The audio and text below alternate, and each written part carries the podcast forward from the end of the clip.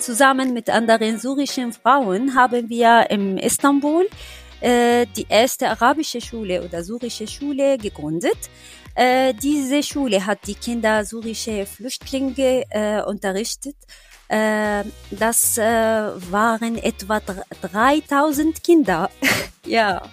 Damals habe ich jeden Tag etwas neu gehört, neu gelernt auch, weil das ist, die ganze Situation ist neu. Zum Beispiel, was hat bei mir passiert, unser Leben und, und, und. Ohne Kunst, ich glaube, konnte ich nicht weitermachen, weiterleben oder weiter äh, planen. ein Buch schreiben, in einem fremden Land ein Unternehmen gründen, den ersten Mitarbeiter einstellen. Experten können euch dazu meistens nur die Theorie näher bringen. In unserem Podcast interviewen wir Selbstständige mit Praxiserfahrung. Sie erzählen von ihren Herausforderungen mit allen Höhen und Tiefen. Herzlich willkommen bei VGSD Story, dem Podcast des Verbandes der Gründer und Selbstständigen. VGSD Story findet ihr auf unserer Website vgsd.de und auf allen gängigen Podcast-Portalen. Willkommen bei der neuen Folge von VGSD Story. Mein Name ist Maximiliane Albrecht, ich bin eure Gastgeberin heute. Ja, und wie der Name VGSD Story schon sagt, möchten wir hier euch Stories, also Geschichten erzählen, die euch Mut machen, eure Träume zu erfüllen und durchzuhalten. Ja, und auch mein Gast heute hat durchgehalten. Dima Al-Rifai ist Kunstpädagogin. 2011 ist sie aus Syrien geflohen und aktuell ist sie dabei, sich ihr eigenes Unternehmen in Deutschland aufzubauen. Dima, herzlich willkommen bei uns. Schön, dass du da bist. Ja, vielen Dank und das freut mich, dass ich bin dabei bin heute. Ja, uns freut das natürlich auch und wir haben einiges vor heute. Ähm, wir wollen über deine Flucht aus Syrien sprechen und natürlich vor allem mhm. äh, über dein eigenes Unternehmen, das du dir in Deutschland aufgebaut hast. Alles Punkte, zu denen wir äh, im Laufe des Gesprächs noch kommen. Aber Dima, jetzt erstmal zu deiner Liebe für die Kunst. Woher kommt die? Als ich Kind war, haben meine Eltern mich und meine Schwesterin schon früher für die Kunst interessiert. Äh, sie haben uns zum Beispiel Unterricht in Musik und im Malen gegeben. Und das hat uns so viel Spaß gemacht und dass äh, wir dabei auch einmal die Außerwand unserer Grundschule bemalt haben. ja, und die Kunst macht mich innerlich frei, äh, regt meine Fantasie an und äh, erzeugt schon Gefühle bei mir. Einfach gesagt, malen macht mir Freude. Sehr schön. Und ähm, du hast schon gesagt, deine Geschwister haben auch ähm, mhm.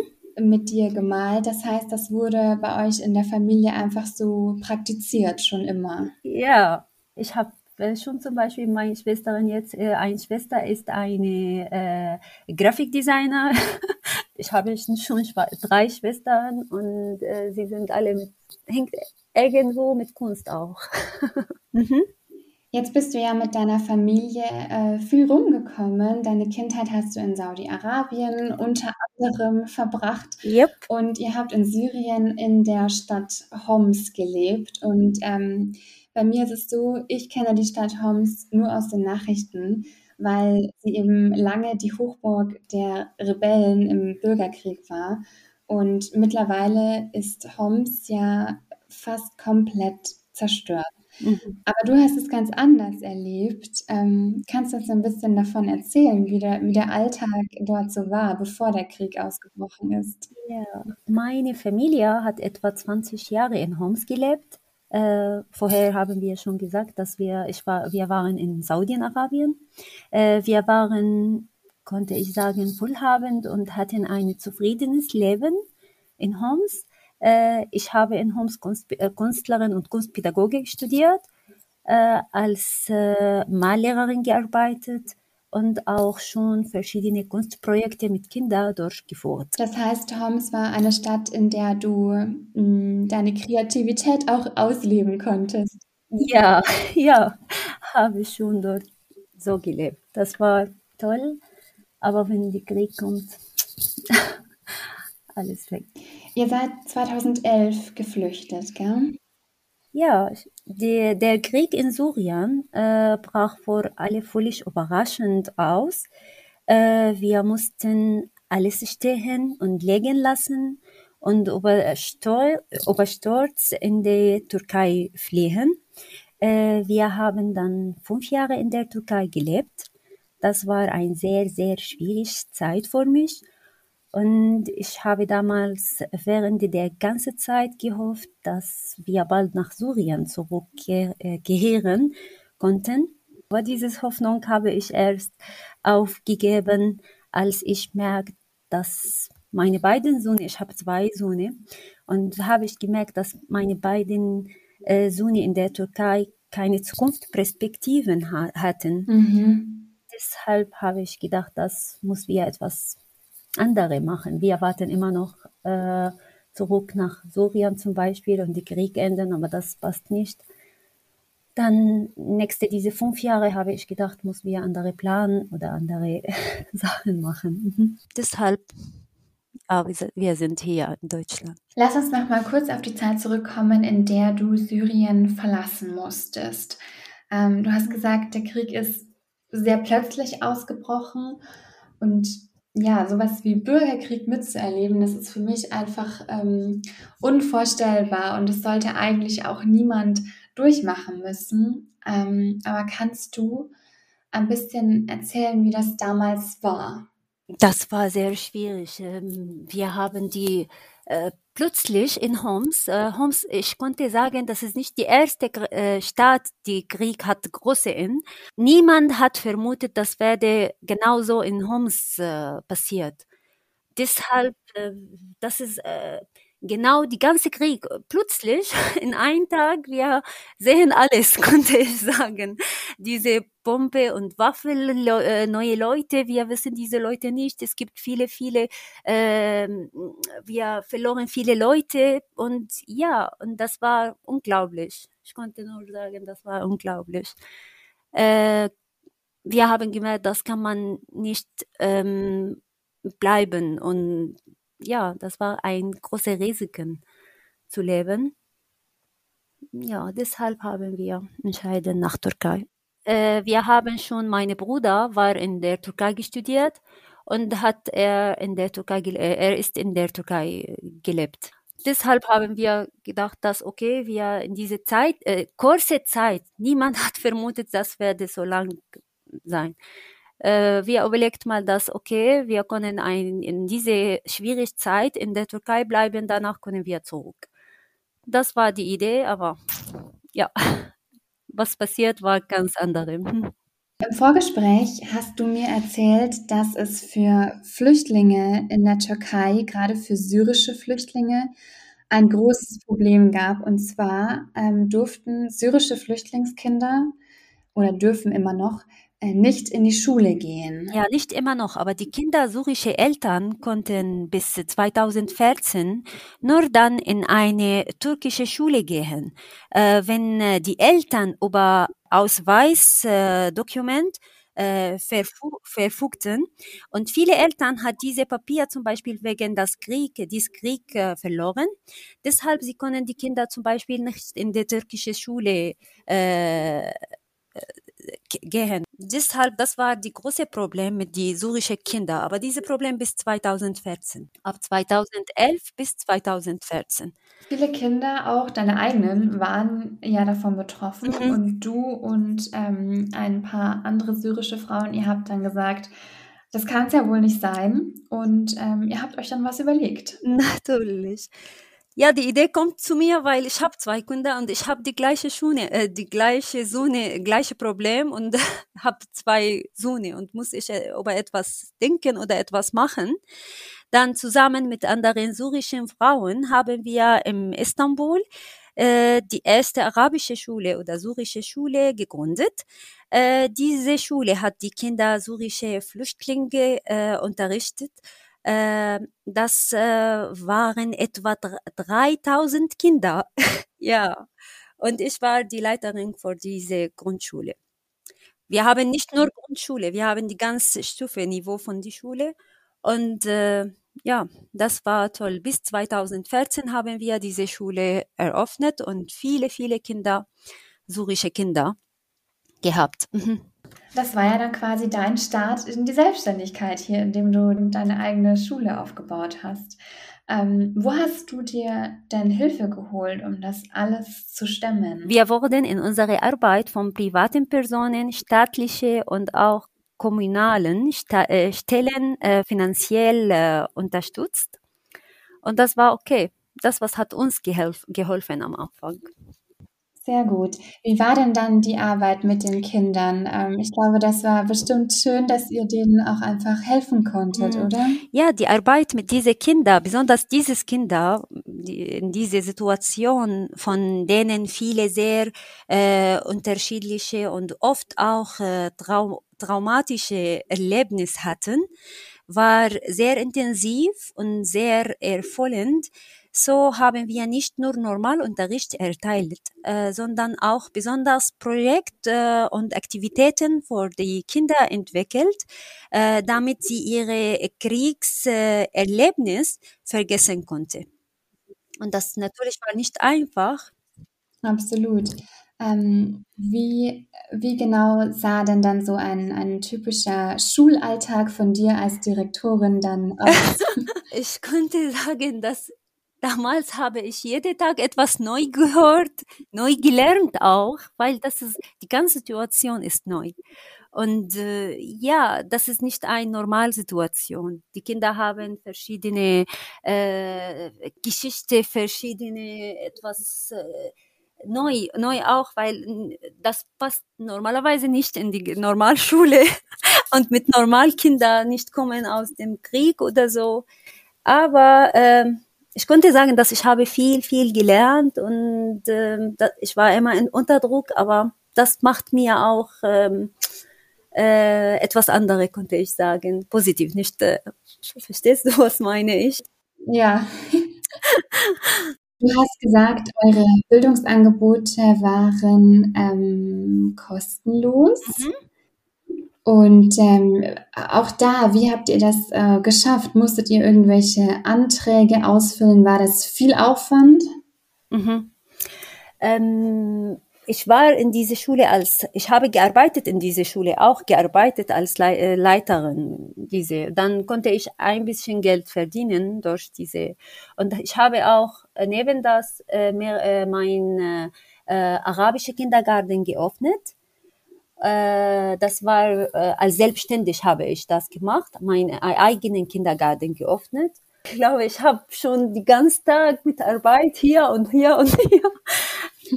Gott sei Dank habe ich das geschafft.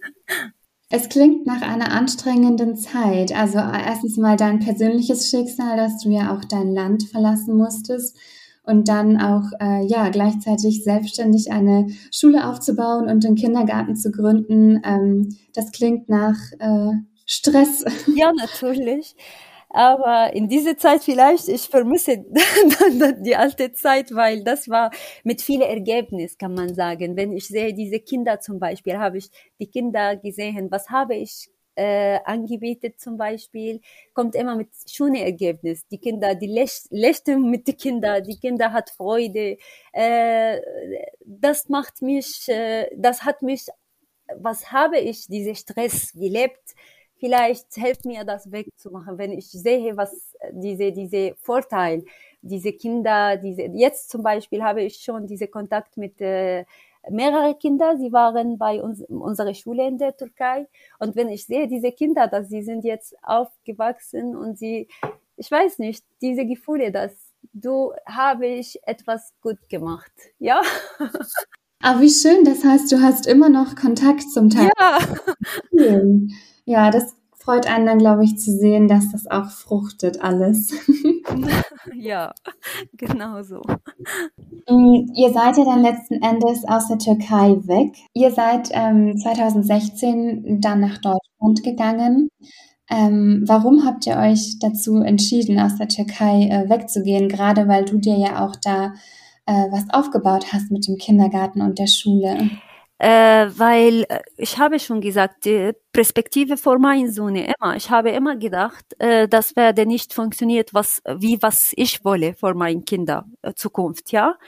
Äh, wir haben noch immer diese Schwierigkeit in der Türkei, äh, um das zum Beispiel äh, in die Schule, in die, das nicht, ich habe immer diese Gefühle, das ist nicht die gute oder die beste Entscheidung und ich konnte das äh, etwas ganz anderes machen. Äh, deshalb, ja, natürlich, äh, Deutschland ist besser für die Zukunft äh, für meine beiden Söhne. Mhm. Mhm. Darf ich mal fragen, ähm, was dann aus der Schule und dem Kindergarten wurde, nachdem du dann äh, die Türkei verlassen hast? Wurde der weitergeführt oder wurde das weitergeführt? Habe ich gesagt, dass zum Beispiel äh, die, die arabische Schule, die syrische Schule seit 2014 die türkische, äh, die türkisch, äh, Türkei hat das geändert. Sie akzeptieren die Kinder in äh, eure Schule und sie geben, ich glaube, etwas wie ein Ausweis oder so für die Leute, syrische Leute, wo hat keine, keine Ausweis oder keine Papier, weil ähm, äh, die, die Gesetze in der Türkei hat immer geändert, ja. Und äh, seit 2014 sie akzeptieren die Kinder in die äh, türkische Schule, deshalb wir machen unsere Schule zu. Und äh, mein Kindergarten habe ich äh, das äh, natürlich auch zu, wenn ich habe entscheidet, dass ich werde äh, äh, nach äh, Deutschland äh, kommen. Ja, verstehe. Mhm. Als ihr in Deutschland angekommen seid, das war dann wieder ein neues Land, eine komplett neue Sprache. Und ähm, du durftest ja dann in Deutschland auch nicht als äh, Lehrerin arbeiten. Habe ich das richtig verstanden? Mhm. An der Schule? Ja, weil als Lehrerin äh, hier in Deutschland muss man zwei Fächer haben und ich habe nur ein.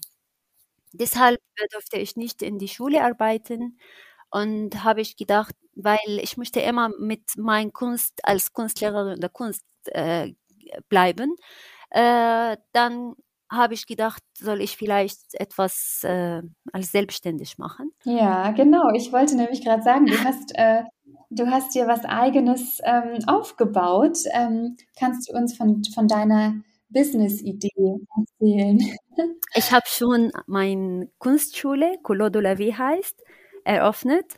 Äh, Couleur de la Vie ist eine Kunstschule, die Kinder und Jugendlichen und auch Erwachsene äh, ein verschiedene äh, kreative und äh, Aktivitäten äh, anbieten, wie äh, Musik, Theater, Malen, äh, Sprachen und äh, Pantomime, Yoga, wir, ja, alle, was hängt mit Kunst, äh, wir werden das in unserer äh, Kunstschule äh, anbieten.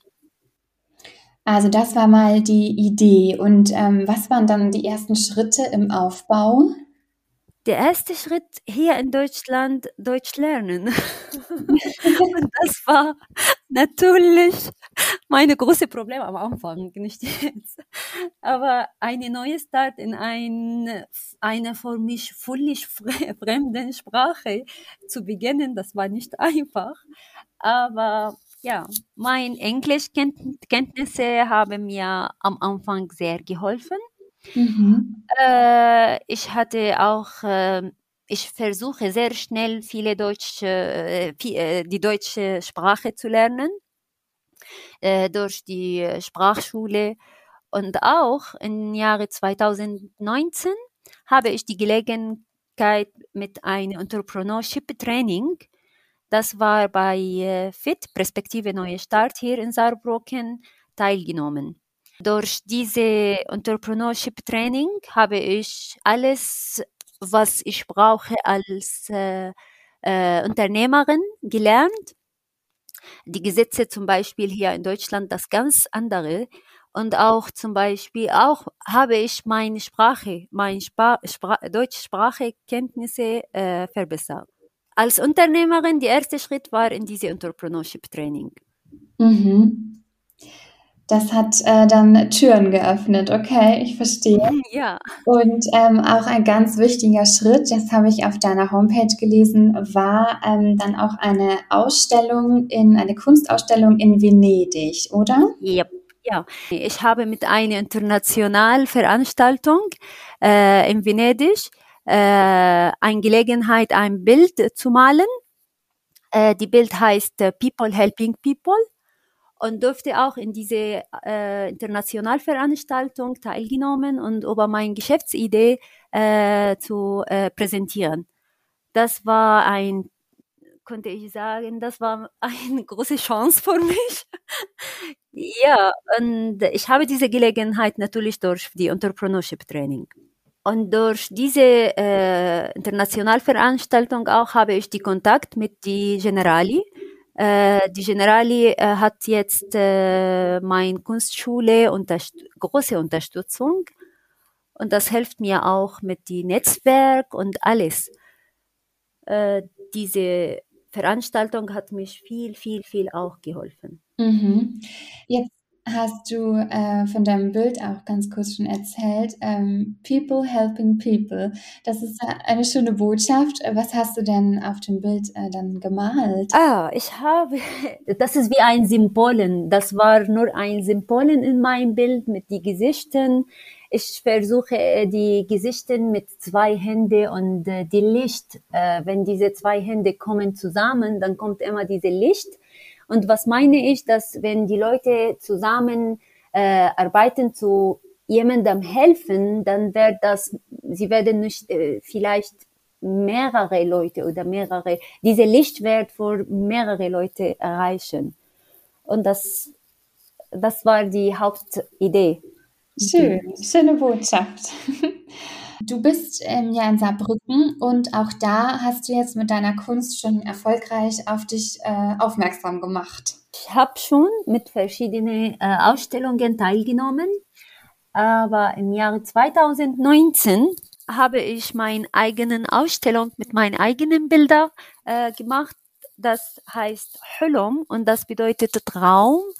Und das war wie eine Traum für mich. Ich habe meine Ganzbilder äh, veröffentlicht gemacht und die Leute waren sehr freude und das, das hat mich vielleicht, konnte ich sagen, der erste erfolgreich hier in Deutschland. Vorhin hast du schon ein bisschen ähm, von deinem Unternehmen Couleur de la Vie erzählt, eben dass äh, alles, was äh, mit Kultur zu tun hat, das gibt es dort. Ähm, wie läuft es denn gerade? Meine Kunstschule Couleur de la Vie hat bereits mit mehreren Dozenten aus unterschiedlichen Bereichen und unterschiedlichen Ländern Festkooperation vereinbart, wir haben zum Beispiel einen Salsa-Lehrer aus Kolumbien und auch äh, eine Schmuckdesignerin aus Mexiko und äh, eine Musiklehrerin aus Japan. Und natürlich nicht vergessen verschiedene Dozenten aus Syrien. Und wir werden unsere Workshop in verschiedenen Sprachen anbieten äh, Kunst, Tanz, Pantomime, Yoga, Schmuck, Sprache, Selbstverteidigung, Musik und wir planen auch diese Angebote jetzt in dieser Zeit online durch, äh, durchzuführen. Sehr gut. Ähm, ich wollte nämlich auch noch fragen, dass äh, ja Corona hat wahrscheinlich äh, deine Planung ziemlich äh, durcheinander gebracht, oder? Ja, ja. ja, ich habe schon äh, alles meine, mein ganzer Plan geändert wegen Corona, weil wegen Corona arbeiten wir zurzeit nur online. Das hat auch eine zusätzliche Vorteil, nämlich dass wir auch äh, über Region und äh, äh, international anbieten können. Und das ist die Hauptziele für Couleur de la Vie. Also es ist, äh, die Angebote sind offen für alle. ja, deshalb äh, ich versuche immer, die Dozenten werden, die, diese zum Beispiel unterschiedliche Sprache, unterschiedliche Kultur. Wir werden alles zusammen auf, konnte ich sagen, unter ein Dach sein. Du bist ja selber sehr kreativ und ähm, ja, möchtest dann andere Leute auch dazu anregen.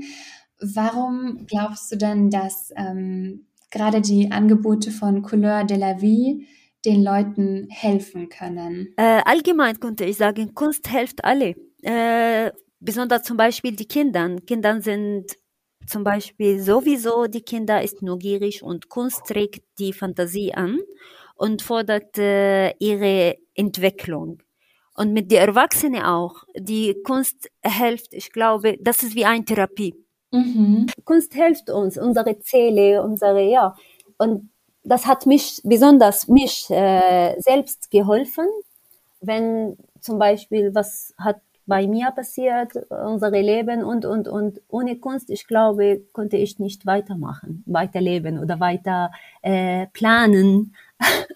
Mhm. Ja, das, das verstehe ich total. Ähm, als jetzt auch die äh, letztens die Corona-Lockerungen waren, ich glaube, ich war innerhalb von drei Wochen äh, viermal im Museum sofort. Ja. ja. So. Äh, dein Unternehmen heißt Couleur de la Vie.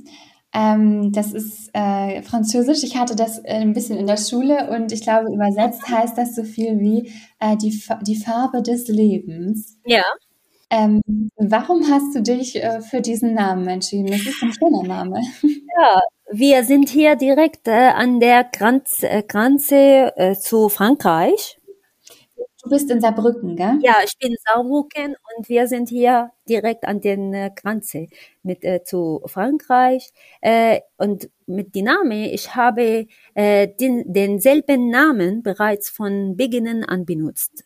Äh, in zum Beispiel mein Kindergarten äh, Türkei hat Alwan al-Hayat und das bedeutet Farben des Lebens auch. Mhm. Und hier habe ich Couleur de la Vie, Farben des Lebens. Ich nutze immer die, die gleiche Name an, das, das gibt mir ein positives Gefühl, dass okay, ich schaffe das mit diesem Namen. Jetzt ist dein Unternehmen ähm, erfolgreich im Aufbau. Du hast es sogar geschafft, ähm, das alles auf die Online-Aktivität umzumünzen. Aber als du 2016 nach Deutschland gekommen bist, ähm, hast du da gezweifelt, dass du dir schaffst, sowas aufzubauen? Äh, nein. ich war überzeugt, dass ich das schaffen werde. da kannst du auch wirklich, wirklich stolz drauf sein. Hattest du manchmal ähm, Momente jetzt, ähm, während du das aufgebaut hast, ähm, die dich wahnsinnig viel Kraft gekostet haben? Oder du bist du einfach eine Powerfrau, die alles durchzieht? Nein, das natürlich braucht viele Bemühe, viele äh, Unterdruck. Ich bin immer unter Druck. ja, aber ich versuche immer zu genießen, genießen in dieser Zeit, ja. Äh, egal, wenn ich bin unter Druck und, und, und, aber ich habe diese Hoffnung, dann, ich werde das schaffen und ich werde jetzt, wenn ich schaffe das natürlich, das werde ein, die erfolgreich ist, Feeling ist sehr schön und ich möchte das zu erreichen. Was du denn anderen? Ähm, das müssen jetzt gar nicht mal Leute sein, die äh, aus dem Ausland kommen und in Deutschland gründen, sondern generell Leuten, die ihr eigenes Unternehmen aufbauen möchten. Was ist dein Rat für diese Leute? Die Hauptsache, vertrauen Sie auf Ihre Kunden, Ihre Kunden äh, und geben Sie ein, niemals auf. Ja, und egal woher wir kommen, wenn wir haben diese, äh, diese Glauben, dass wir schaffen das, dann wir werden das schaffen. Sehr schön gesagt. Und ähm, wegen Leuten wie dir liebe ich es, diesen Podcast zu machen. Vielen Dank, Dima, dass du uns hier deine Geschichte erzählt hast. Ich wünsche dir alles Gute und äh, ja, ich bin mir ganz sicher, dass du mit Couleur de la Vie ganz viel Farbe und gute Laune in das Leben von anderen Menschen bringen wirst. Ja, hoffe ich. Vielen, vielen Dank. Das freut mich. Ihr Lieben, Folge 9 des VGSD Story Podcasts ist damit im Kasten. Ich sage wie immer Dankeschön fürs Zuhören und ich hoffe, es hat euch genauso viel Spaß gemacht wie mir. Meine Kollegen und ich, wir freuen uns über euer Feedback. Lasst gern Kommentare da, schreibt uns eine E-Mail an podcast.vgsd.de und vergesst nicht, VGSD Story hier zu abonnieren. Die Folgen findet ihr auf allen gängigen Podcast-Portalen und natürlich auch auf der VGSD Homepage. Hört rein, ich freue mich schon aufs nächste Mal. VGSD Story findet ihr auf unserer Website vgsd.de und auf allen gängigen Podcast-Portalen.